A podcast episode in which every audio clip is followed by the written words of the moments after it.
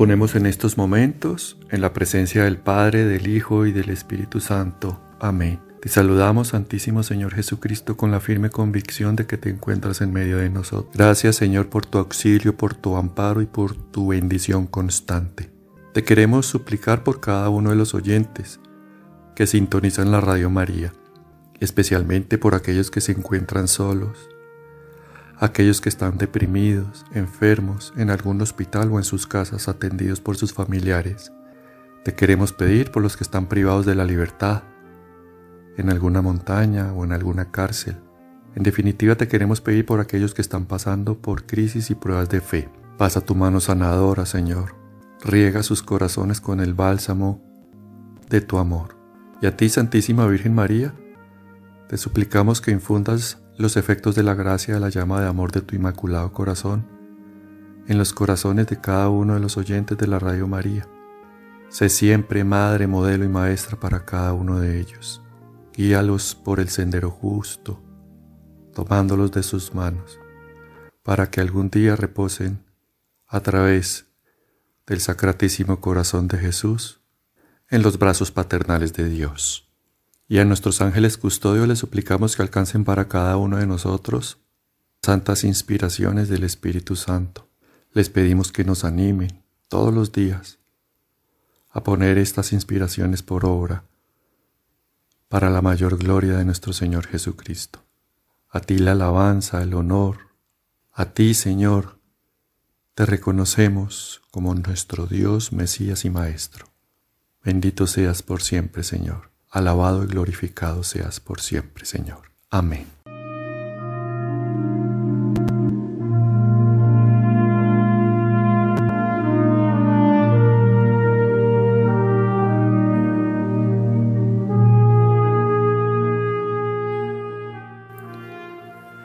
¿Cómo están queridos amigos que en estos momentos están sintonizando la Radio María? A través de los 1220 de la amplitud modulada en Bogotá, o a través de los diferentes diales de las emisoras a lo largo y ancho del país y a través de la internet y las aplicaciones celulares también para abarcar el mundo entero con esta señal de la Radio María que no pretende otra cosa sino glorificar a Dios a través del corazón inmaculado de la Santísima Virgen María. Sor Lucía dijo en su momento, proféticamente, que el ataque final del demonio. En el final de los tiempos sería contra la familia y sería también contra los sacerdotes, contra la familia y especialmente contra la pareja, porque si no hay pareja, pues no hay familia, es decir, contra los matrimonios, y contra los sacerdotes, haciendo que sean piedra de escándalo, que renuncien, que tengan crisis de fe y abandonen el ministerio, porque obviamente pues si no hay un sacerdote no hay sacramentos, especialmente el de la Eucaristía. Si no hay Eucaristía pues no hay mundo, básicamente, porque la Eucaristía es la que sostiene el universo. En todas partes del mundo, en este instante, o en los instantes anteriores o los que van a venir, siempre se está celebrando una Eucaristía. En este instante que tú estás oyendo este programa, se está celebrando en el mundo, en alguna parte, la Eucaristía. La Eucaristía es constante y si no hay sacerdotes, vuelvo y lo digo, no hay Eucaristía. Y lo mismo en la familia, con estas ideologías modernas, entre comillas, pues el demonio lo que está haciendo también es atentar contra la Eucaristía. Y uno dice, bueno, pero ¿por qué la Eucaristía si lo que se está atentando es contra la familia y la pareja? Pues con las ideologías, los hombres no pueden producir vida, dos mujeres no pueden producir vida, y si no hay nacimientos, pues no hay nacimientos de varones, y si no hay nacimientos de varones, no hay vocaciones sacerdotales, y si no hay sacerdotes, no hay Eucaristía. Por eso uno podría pensar que también se trata de un ataque a la Eucaristía, en definitiva. Todo se resume en eso. Pero vamos a hablar un poquito acerca del ataque a la familia es impresionante la disolución de la familia que se está viendo a lo largo y ancho del país. Estadísticas españolas, por ejemplo, para poner algo puntual, dicen que más o menos el 80% de los matrimonios que viven el síndrome del nido vacío, o sea, cuando sus hijos se van del hogar, se separan. Y es una estadística que también está alimentada o ha sido alimentada por la pandemia. La pandemia ha creado también esas crisis. Parejas que pues obviamente tenían un rol de trabajo, ambos, hombre y mujer, porque cada vez es más difícil llevar el sustento a la casa y ha sido necesario de alguna manera que la mujer salga también al mercado laboral, pues eso ha suscitado que con la pandemia, al reencontrarse, pues se han dado cuenta que no han cultivado nada en común. Y han venido los roces por cualquier cosa. Y es que el demonio se vale de cualquier cosa para dividir la familia. No necesariamente tiene que ser crisis extraordinarias, porque por lo general pues se da en la infidelidad, en el adulterio, en las peleas, en los roces, muchas veces se dan por las cosas cotidianas y se llega a la conclusión que es incompatibilidad de caracteres. Y lo que ha pasado es que simplemente no se ha conocido a la pareja ni se ha cultivado el amor. También la tendencia mm, del argumento es que se nos acabó el amor. Y ese argumento, pues qué pena, pero es un argumento mentiroso. Es decirle a Dios que Él es mentiroso. Porque el Espíritu Santo a través de la pluma y de los labios de San Pablo dicen en 1 Corintios 13 que el amor no acabará nunca. El amor no se acaba. Ustedes recuerdan, el amor es paciente, servicial, es constante.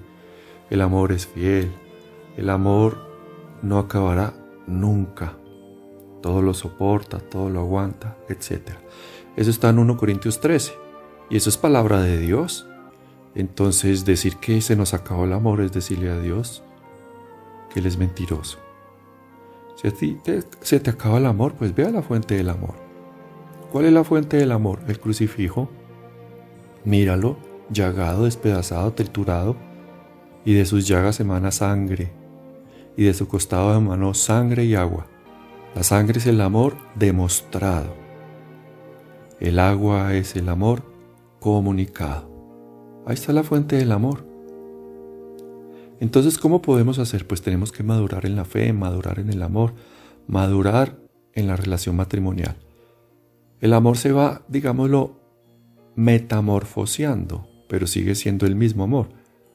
El amor es constante, pero se manifiesta de formas diferentes. Al principio nosotros nos casamos y muchas veces es un error hacerlo enamorados, porque el enamoramiento es un sentimiento, el enamoramiento es un estado de ánimo, pero el amor profundo es algo diferente. El amor es el que busca el bienestar del otro, olvidándose de sí mismo. Y cuando yo digo esto, si algún coach que están tan de moda está oyendo estas palabras, y si esto está publicado en YouTube, está poniendo un pulgar hacia abajo, porque eso también está haciendo mucho daño a las familias.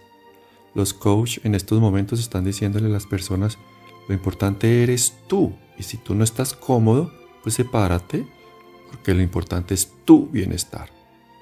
Y esto es una pedagogía contraria al postulado cristiano. El postulado cristiano dice, yo no me caso para ser feliz, yo me caso para hacer feliz a otra persona. Y en el intento encuentro mi propia felicidad. Jesús lo dijo, hay más alegría en dar que en recibir. Y también lo replica San Pablo y los apóstoles, porque obviamente ellos lo que hacen es predicar la palabra de Dios. Entonces, ¿cómo hacemos para cultivar el amor en las parejas? ¿Cómo hacemos para cultivar el amor en la familia? porque pues si la pareja está bien, la familia está bien. Hay cinco lenguajes del amor. De Gary Chapman, es un autor cristiano que habla de ellos. Y vamos a decir una palabrita para cada uno de esos lenguajes del amor. Las personas tenemos que empezar a estudiarlas, o sea, las parejas. Yo como hombre debo estudiar a mi esposa y la mujer como mujer debe estudiar a su esposo. Y debe analizar cuál es la pedagógico, cuál es el lenguaje del amor que él necesita. O sea, ¿cómo debo yo amarlo a él como él necesita ser amado? Y a su vez yo me estudio a mí mismo para en la comunicación conyugal expresarle a mi pareja cómo necesito yo ser amado. Y hay diversidad, hay cinco formas del lenguaje del amor, como lo dice este autor, Gary Chapman. El primer lenguaje del amor es palabras de afirmación.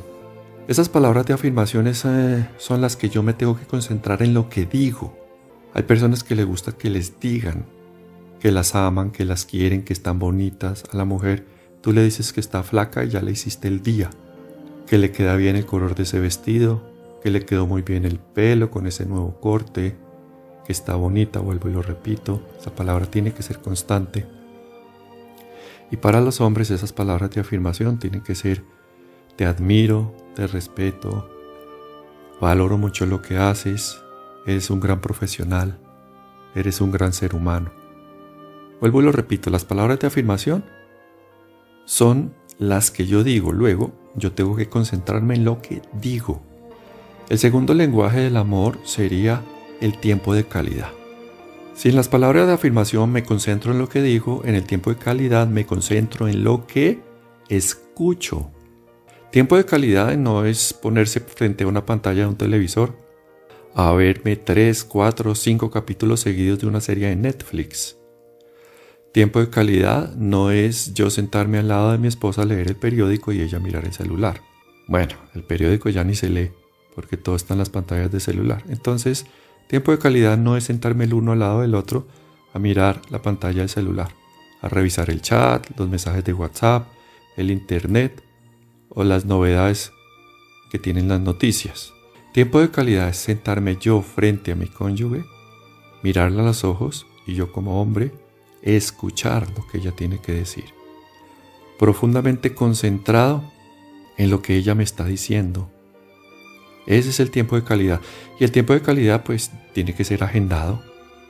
Hay que separar un día a la semana con fecha y hora para yo dedicar ese tiempo a mi esposa o a mi esposo. Ese es el tiempo de calidad. Tomarse un café, salir a dar una vuelta, pero estar muy concentrado en lo que la persona, mi cónyuge, me quiere decir. El tercer lenguaje del amor son los regalos. Ese podría ser el más común para todos. A todos nos gusta que nos dé regalos. Pero los regalos no necesariamente tienen que ser costosos. El regalo en sí mismo expresa, pensé en ti y te doy esto porque te amo. Por ejemplo, en las mujeres, le regalan un, un Mercedes-Benz, BMW, un auto de alta gama. Pues la mujer se pone feliz, pero si el hombre, paseando con ella en un parque, ve una piedra una laja, una piedra plana en el piso, y sin darse cuenta ella, él la recoge, se la mete al bolsillo y se la lleva. Y después va donde un grabador y le pide que le inscriba como recuerdo del paseo que dimos en tal parque por motivo de nuestro aniversario de bodas y le pone la fecha y le da ese regalo. Con seguridad la mujer, después de que él ha faltado porque ya ha muerto y han pasado 10 años de viudez, en la repisa de su sala va a conservar esa piedra y no la foto del Mercedes-Benz o el BMW que le regalaron. Entonces esto pongo como ejemplo es que el regalo lleva en sí mismo la emotividad del afecto. No tiene que ser costoso. O sea, no tiene que ser una excusa para dar regalos. Cosas pequeñas lo que siempre se dice, ¿no? Flores, chocolates, una tarjeta. Y en este caso, pues algo muy creativo, como fue el ejemplo de la piedra, por motivo de un aniversario. El cuarto mm, lenguaje del amor que podemos analizar es el de servicios. El servicio. El servicio tiene que ser algo que tiene que ser cotidiano en el hogar porque en el hogar vivimos todos, vive una familia, vive la pareja. Entonces el servicio es, por ejemplo, la esposa se levanta a bañar y cuando sale ya está la cama tendida, que el esposo ayuda a lavar la losa, coger una escoba, un trapero, como dicen las mujeres, ¿no? Primero se trape, primero se barre y luego se trapea. Arreglar la casa, comprar flores, ir a comprar un medicamento, ir a lavar el carro, hacer un servicio, una diligencia cuando mi cónyuge, por ejemplo, está atareada con las labores, no solamente domésticas, sino laborales, entonces yo voy y llevo un domicilio que ella necesita llevar, algo que tiene que ir a, llevar a otra casa, no, no necesariamente tiene que ser los servicios de mensajería, sino que el mensajero en este caso soy yo. Y viceversa, la mujer también, un masaje en el cuello, en la espalda, por ejemplo, si mi esposo llega cansado, si es odontólogo, si es cirujano, si es una persona que está empleada en, su trabajo laboral, que puede ser, por ejemplo, un programador de computadores, que es un ingeniero de sistemas, etc. Darle un masaje, tenerle al esposo ese detalle. Todos esos son servicios. Y el último lenguaje del amor que podemos analizar es el de contacto físico, que no necesariamente es en el plano sexual, sino coger la mano, dar un abrazo, dar un beso.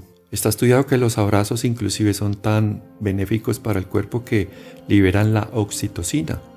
La oxitocina es una hormona que por lo general tienen las mujeres cuando están lactando. Cuando ellas lactan generan esa oxitocina que la oxitocina da una sensación de bienestar, de placer, y se aumenta también la noradrenalina, la dopamina, la serotonina, todos estos neurotransmisores que dan sensación de placer.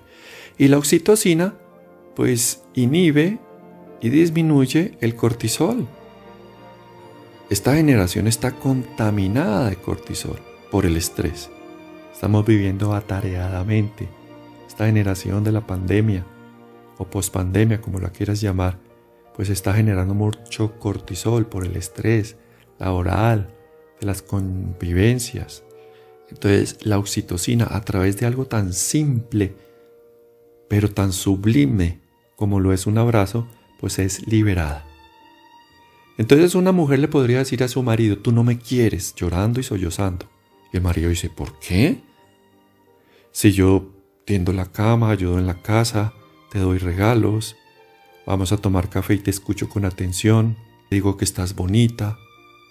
Entonces, ¿por qué me dices que no te quiero? Dices que tú no eres tocón, tú no me abrazas, tú no me coges la mano, tú no me das un beso.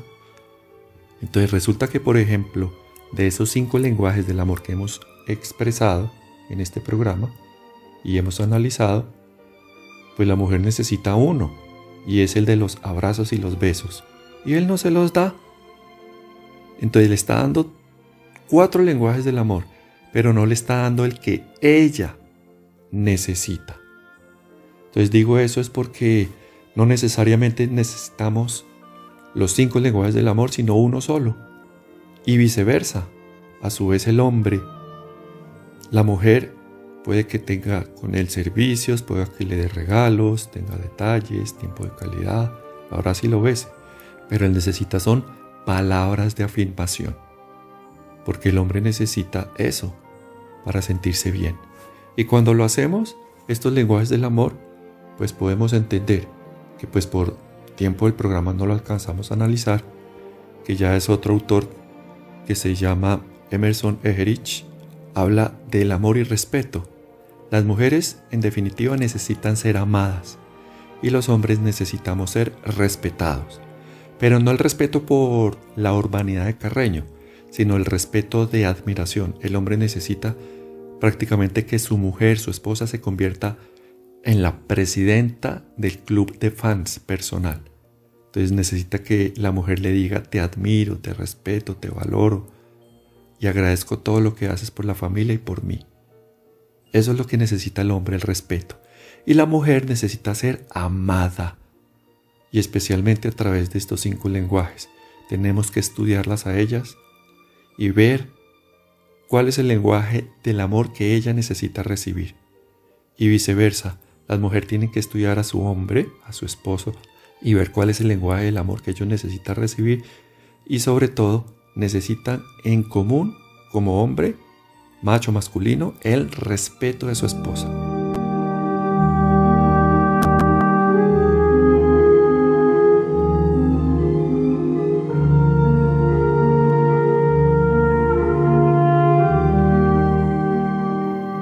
Si nosotros profundizamos en esto, las estabilidades conyugales se van a presentar y los matrimonios disueltos se van a disminuir.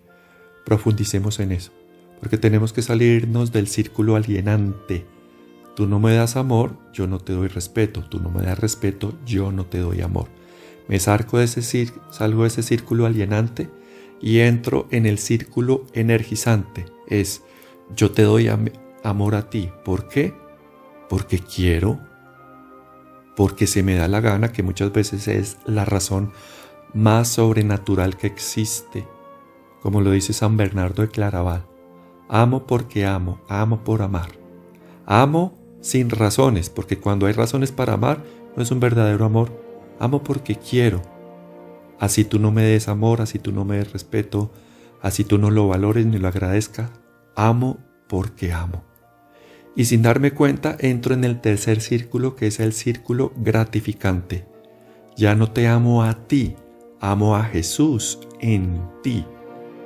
Y cuando yo amo a Dios en ti, subo el listón de la caridad, porque ya no te estoy amando a ti, sino estoy amando a Jesús que vive en ti.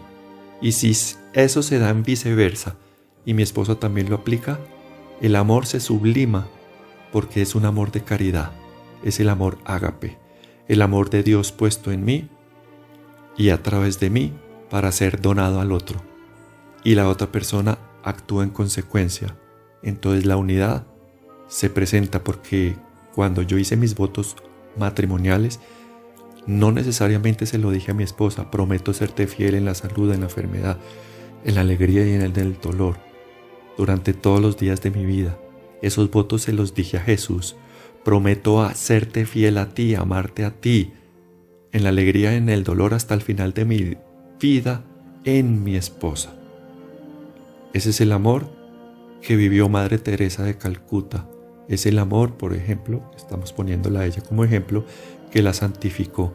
Ella veía el rostro de Jesús en todo y en todos. Por eso la caridad en ella la llevó a la santidad. Bueno, queridos hermanos, meditemos en estas palabras y no solamente las meditemos, sino que las hagamos vida.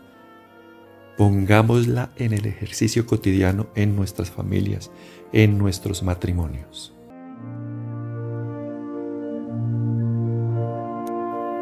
Que el Señor nos bendiga y nos guarde, que el Señor nos muestre su rostro y tenga misericordia de nosotros. Vuelva el Señor su rostro hacia nosotros y nos conceda la paz que tanto necesitamos en nuestros hogares. Que el Señor nos bendiga a través del corazón doloroso e inmaculado de María, en el nombre del Padre, y del Hijo, y del Espíritu Santo. Amén.